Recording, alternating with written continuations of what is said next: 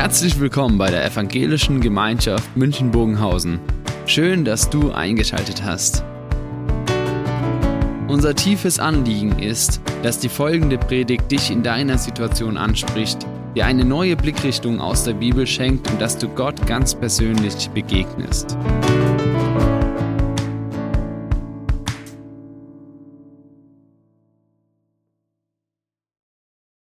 Johannes 12, da sind wir. Johannes 12, Verse 12 bis 19, die würde ich gern heute Morgen lesen aus der Luther-Übersetzung. Am nächsten Tag, als eine große Menschenmenge, die zum Fest gekommen war, hörte, dass Jesus nach Jerusalem komme, nahmen sie Palmzweige und gingen hin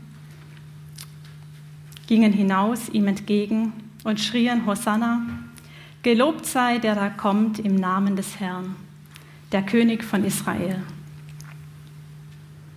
Jesus aber fand einen jungen Esel und ritt darauf, wie geschrieben steht. Fürchte dich nicht, du Tochter Zion, siehe, dein König kommt, auf einem Eselsfohlen reitend. Das aber verstanden seine Jünger nicht. Doch als Jesus verherrlicht war, dachten sie daran, dass das über ihn geschrieben worden war und sie ihm das getan hatten. Die Menschenmenge aber, die dabei war, als er Lazarus aus dem Grab rief und von den Toten auferweckte, rühmte die Tat. Darum gingen sie auch, die Menschenmenge ihm entgegen, weil sie hörten, er habe diese Zeichen getan. Die Pharisäer aber sagten zueinander, Ihr seht, dass er nichts ausrichtet. Seht, alle Welt läuft ihm nach. Wurde ja vorhin schon in der Anmoderation gesagt, es ist so ein Text, Palmsonntag, ich meine, den kennen wir wirklich von klein auf. Ein klassischer Text, wo wir sagen, okay, jetzt ist nochmal gute Stimmung, jetzt ist nochmal Feierlaune, weil jetzt kommt die Karwoche. Und ähm, wir wissen, was da so passiert. Ja. Aber Palmsonntag ist nochmal gute Stimmung, alle sind am Feiern und das merken wir auch hier in diesem Text. Die Leute, die wollen feiern. Und es ist ja nicht so, dass es jetzt erst in Jerusalem anfängt, na, dass die Stimmung steigt, sondern es war ja schon vorher gute Stimmung, weil Jesus war ja, bevor er nach Jerusalem gezogen ist, bei seinen guten Freunden, Maria, Martha, Lazarus in Bethanien da war er und da haben sie auch schon gefeiert. Also die haben sozusagen vorgeglüht in Bethanien, na, um dann nach Jerusalem zu gehen zum großen Fest. Das heißt, alle Leute waren in einer richtig guten Stimmung, die waren in Aufbruchstimmung, die haben geglaubt, jetzt fängt eine gute Zeit an, jetzt kommt die gute Phase. Jetzt sind wir irgendwie motiviert, dass irgendwie die Dinge bergauf gehen. Das war viel zu lange, war die Situation gesellschaftlich, politisch viel zu lange war das Ganze in Israel schwer, aber irgendwie gab es diese Aufbruchstimmung und die Leute, die wollten mit diesem Jesus jetzt richtig groß was erleben. Und deswegen möchte ich ähm, heute Morgen so einen ersten Punkt setzen. Und dieser erste Punkt ist, dass ähm, die Menschen einen richtigen Anreiz hatten, sich zu freuen. Ich habe es vorhin ähm, gesagt, die haben mich gefragt, ja, wie soll denn die Predigt heißen? Da habe ich gesagt, äh, ich nenne sie jetzt einfach mal Jubelreiz. Weil mir ein Punkt ganz wichtig ist, die Leute, die wollten einen Anreiz haben, sich zu freuen. Die wollten diesen Jesus erleben, die wollten mit diesem Jesus unterwegs sein und wollten sich an diesem Jesus freuen. Und es hat schon in Bethanien angefangen, als sie da beim Essen waren mit Martha und Maria und Lazarus.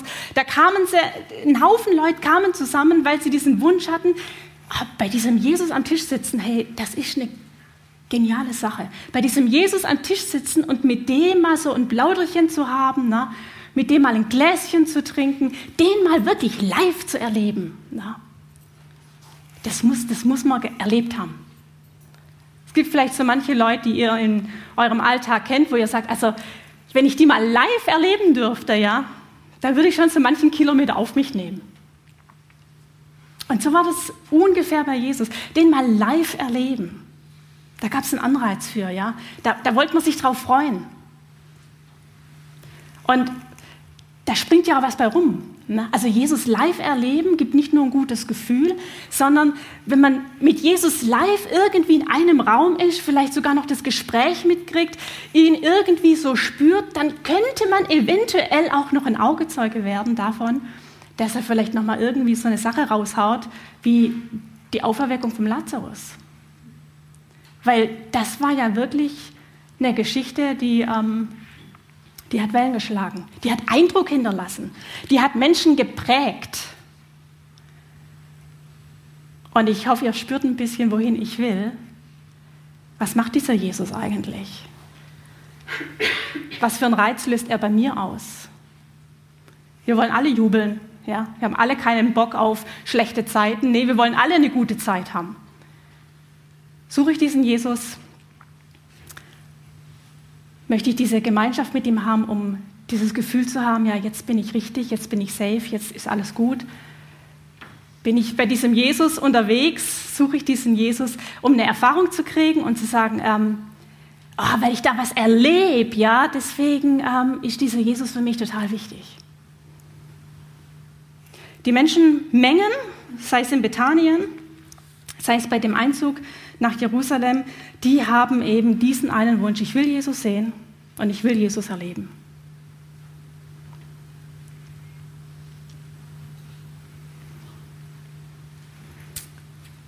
Was aber, wenn man Jesus nicht sieht? Was aber, wenn man Jesus nicht erlebt? Spielt an Palmsonntag keine Rolle, weil da geht es darum, wir wollen Jesus erleben. Interessanterweise kommt eine Sache irgendwie zu kurz. Das Erleben und das Sehen und das Spüren, das ist so im Vordergrund, dass die Dinge, die Jesus tatsächlich sagt, irgendwie gar nicht ankommen. In Bethanien, alle feiern das Leben, Lazarus ist auferweckt worden, na, die Menschen sitzen zusammen, alle haben eine gute Stimmung. Jesus sagt dort, die Maria salbt meine Füße, da war ja, die hat ja einen Haufen Geld ausgeschmissen, da ihm die Füße zu salben. Die salbt seine Füße und Judas sagt, was soll der Mist? Und Jesus sagt, sie salbt mich zu meinem Begräbnis. Alle feiern das Leben, alle sind gut drauf und dann bringt Jesus diesen Killer. Diese Worte wollte keiner hören. Da wollte keiner auf, auf das achten, was Jesus im Sinn hatte. Nein, die wollten diese Stimmung beibehalten. Und deswegen merken wir, keiner geht auf das, was Jesus sagt, ein. Es geht einfach weiter. Beim Einzug in Jerusalem steht jetzt hier im Johannes nicht, aber alle anderen Evangelisten schreiben davon. Bevor sie nach Jerusalem reinziehen, sagt Jesus zu seinen Jüngern, geht und holt mir einen Eselsfohlen. Das Einzige, was der Johannes sich erinnert, ist, wir verstehen nicht, was er will. Wozu ein Eselsfohlen? Wie oft sind wir schon nach Jerusalem gelaufen? Das ist nicht das erste Mal. Was braucht er jetzt ein Tier? Hä, was redet Jesus eigentlich da? Ist total irrelevant, was er sagt. Ne? Wir sind doch in Feierlaune. Und das, was sie erleben mit Jesus und das, was sie sehen mit Jesus, das hat so eine durchschlagende Kraft, dass die Worte von Jesus gar nicht wirklich ankommen. Und deswegen ist die Nachfolge, und so möchte ich es heute Morgen beschreiben, die Nachfolge, die diese Menschen haben, die bezieht sich auf das, was sie spüren, das bezieht sich auf das, wo sie sich einordnen können, wo sie fühlen können, wo sie spüren können. Das ist ihre Art von Nachfolge. Und es ist verdammt schwer, einer Generation, die erlebnisorientiert ist und die gefühls- und visuell orientiert ist, irgendetwas zu verklickern von diesen Worten Jesu, die komplett hinten runterfallen. Was bringt mir ein Wort, wenn ich es nicht spüre? Die Leute sagen ja heutzutage, ah, ich fühle das. Ja. Was bringt mir das? Was brauche ich für einen Jesus, wenn ich da nichts erlebe?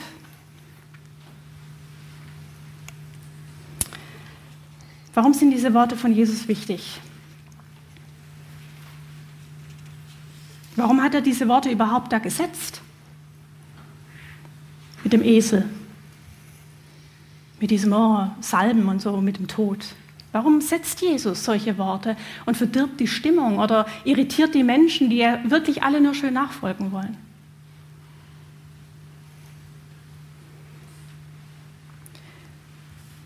Was Jesus mit seinen Worten tut, finde ich, ist einfach genial, weil Jesus mit seinen Worten immer, immer, immer, immer eine neue Perspektive in mein Leben hineinbringt. Wenn Jesus was sagt, dann bezieht sich das nicht nur auf meine kleine Welt mit meinen kleinen Sorgen, mit meinem kleinen Ärger, mit meinem kleinen Bedürfnis. Nee, Jesus bringt Worte in mein Leben rein, die in einer Relation zur Ewigkeit stehen. Das heißt, wenn ich mich mit diesen Worten von Jesus befasse, dann werde ich immer ein Stück anteilig an ewigen Plänen Gottes, an ewigen Gedanken Gottes, an ewigen Spuren Gottes. Und wenn er mit mir redet, dann sagt er, hör mal du, ich habe viel, viel mehr als das, was du gerade siehst. Ich habe viel, viel mehr als das, was du gerade spürst. Ich habe viel mehr als das, wonach du dich gerade sehnst. Deswegen ist es so verdammt wichtig, die Worte von Jesus zu hören, auch wenn wir sie nicht verstehen, auch wenn wir sie nicht fühlen, auch wenn sie keine Bedeutung für uns momentan haben. Und das ist ein Kriterium, was ich den Jüngern wirklich enorm hoch anrechne. Sie verstehen es nicht, aber sie tun es. Sie holen den Esel. Und da merkt man, ah, die sind nicht zum ersten Mal mit Jesus unterwegs, die haben gelernt. Okay, ich kann diesem Jesus vertrauen, ich kann seinen Worten vertrauen, ich kann einfach mal auch was tun, auch wenn ich sage, das ergibt keinen Sinn.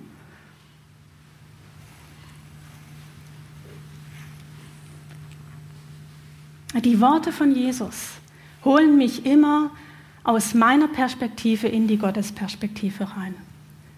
Ich werde immer von mir selbst weggenommen und darf mich, mein Leben, meine Situation, die Dinge, die um, die um mich herum passieren, ich darf diese Dinge immer von, von Gottes Seite sehen. Das ist ein Wahnsinnsprivileg. Wer hat das schon? Nur jemand, der die Worte von Jesus hört.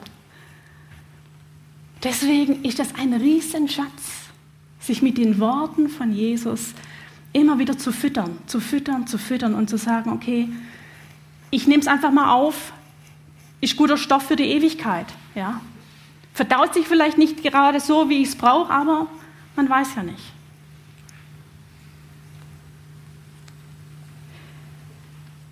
Die Worte von Jesus nehmen mich in eine neue Perspektive.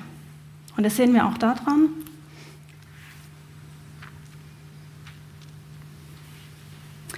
was hier nochmal gesagt wird. Im Vers 16 steht, die Jünger verstanden es nicht, doch als Jesus verherrlicht war, da dachten sie daran, dass das über ihn geschrieben worden war und sie ihm das getan hatten. Als also schon die Lichter aus waren, die Leute schon heimgegangen sind. Jesus hängt am Kreuz, das Ding ist aus, ja, der Ofen ist aus. Da, da geht nichts mehr, ja. Die tollen Erlebnisse, das ist alles weg. Wenn nichts mehr ist, vielleicht gibt es den einen oder anderen hier, der sagt, ja, ich, ich habe schon mal sowas gehabt. Ähm, da ist nichts mehr mit ähm, Gott fühlen oder mit Gott erleben. Ne? Da ist einfach nur Tod, Wüste, Aus, Schluss.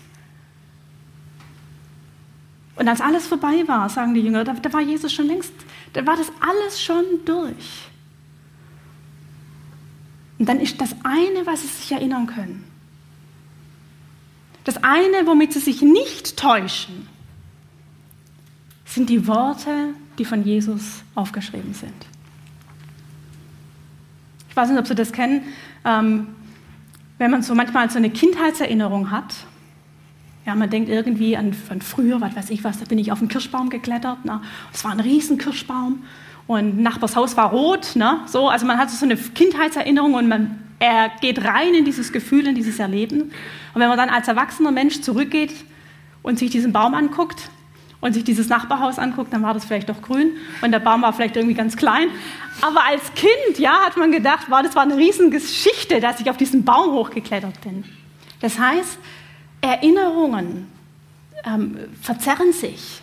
Wir idealisieren in der Erinnerung. Wir, ähm, wir verkleinern, wir vergrößern, wir verschieben die Dimensionen. Erinnerung ist immer irgendwie subjektiv und schwammig, egal wo, um, um was es dabei geht.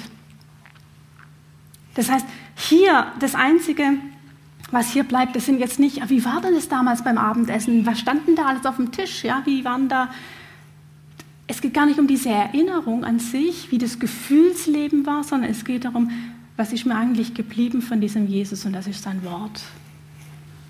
Als Jesus, als alles schon vorbei war, Vers 16, ne? und die Leute schon, die Sache ist durch, der Jesus, das, hat, das war alles verkackt, das war alles nichts, ne? der ist gestorben, Gott hat sich nicht offenbart, da war nichts, was man irgendwie groß feiern kann. Da erinnern sie sich an das, was von ihm geschrieben steht. Sacharja 9, Vers 9. 500 Jahre vorher heißt es, Tochter Zion, Jerusalem, freue dich, dein König kommt. Ein Sieger auf einem Eselsfohlen reitend. Und dann denken die Jünger, verdammter Mist, ich war dabei. Ich war dabei. Ich habe diesen Esel geholt, Leute, ja. Ich bin anteilig geworden, anteilig geworden an Verheißungen, die Gott 500 Jahre vorher gemacht hat. Warum? Weil ich mich auf dieses Wort von Gott gestellt habe, weil ich diesem Wort von Gott vertraut habe. Ich habe es nicht begriffen, als es gesagt hat, hol den Esel, aber ich bin gegangen, weil ich seinem Wort vertraut habe. Und erst später, ja, als alles aus war, das ganze Ding vorbei war, schnall ich, boah, ich bin anteilig an Gottes Geschichte. Da rattert es dann im Karton, ja, da kommt alles irgendwie klar und ich denke mir, Mensch, Gott hat es doch schon längst vorausgesagt. Und ich darf dabei sein. Das tut was mit mir. Wenn ich spüre, Mensch, Gott hat einen Weg und ich darf damit drauf sein und Gott hat einen Plan und ich darf damit handeln. Er nimmt mich da rein. Das tut was mit mir. Das erfüllt mein Leben. Das gibt mir Sinnhaftigkeit.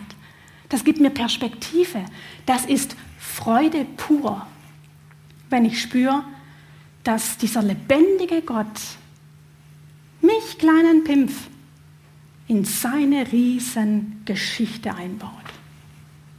Haben die Jünger eine Ahnung gehabt am Palmsonntag, dass sie Sacharja-Geschichte erfüllen? Nein. Denke ich, wenn ich mich heute an Gottes Wort halte, dass ich Gottes Geschichte schreibe? Nein.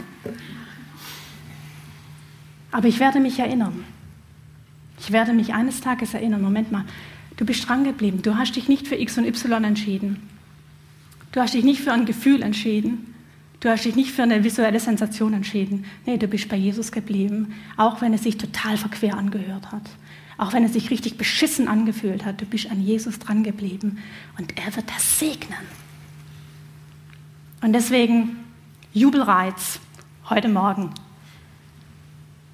Was mich wirklich zum Jubeln bringt, ist die Freude darüber, dass Gott mich einbezieht in die Geschichte, die er schreibt.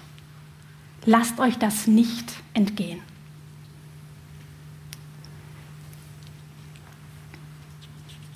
Wir würden jetzt ein paar Minuten haben, wo wir Musik hören und ich euch diesen, diesen Gedanken mitgeben möchte. Gottes Wort festhalten. Habt ihr so ein Wort Gottes? Habt ihr etwas, wo ihr merkt, ah, das ist etwas, das möchte ich wegschieben, das möchte ich nicht ernst nehmen, ähm, das ist unwichtig, nicht bedeutsam. Wenn es ein Gotteswort ist, dann, dann nimm es mal in dein Herz rein, dann, dann, dann nimm es auf, schluck's, nimm es mit. Es hat eine Zeit, es braucht vielleicht eine gewisse Zeit, es sich zu verdauen, aber es ist ein ewiges Wort, es ist eine ewige Perspektive und du wirst reingenommen in die Pläne Gottes. Wir hören jetzt diese Musik und danach würde ich beten.